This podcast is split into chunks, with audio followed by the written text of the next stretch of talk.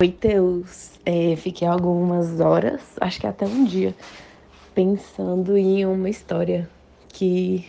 Uma história nossa, né?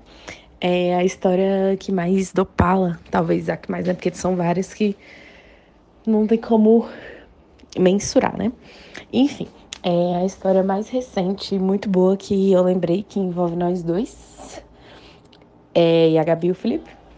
É a história é, de São Paulo, que é uma história que toda vez que eu vou falar sobre distância, sobre andar, essa história me vem na cabeça, porque eu nunca fiquei tão puta na minha vida.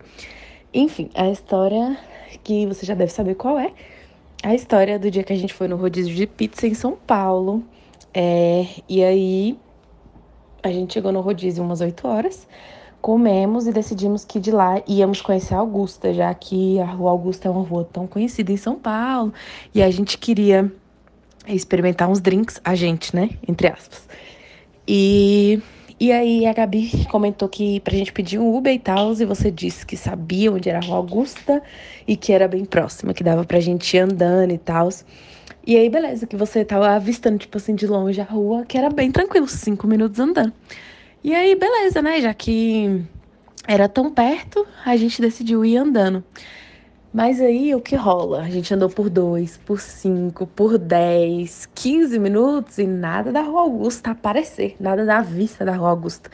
E aí eu fui começando a ficar indignada, porque imagina, você acabar de sair de um rodízio de pizza empanturrado e ter que andar esse tanto para chegar em um bar. E eu fiquei indignada. E aí eu falei, cara, Teus, aonde tá o bar? Não tô vendo nenhuma rua Augusta, não tô vendo nada, nenhuma rua, nenhum, nenhum sinal. Aí você foi e disse, não, mais cinco minutos andando a gente chega. E aí, beleza, lá se foi mais cinco minutos andando, até que eu parei e falei, eu não ando mais. Ou a gente vai embora agora, ou você vai chamar Uber pra gente ir embora.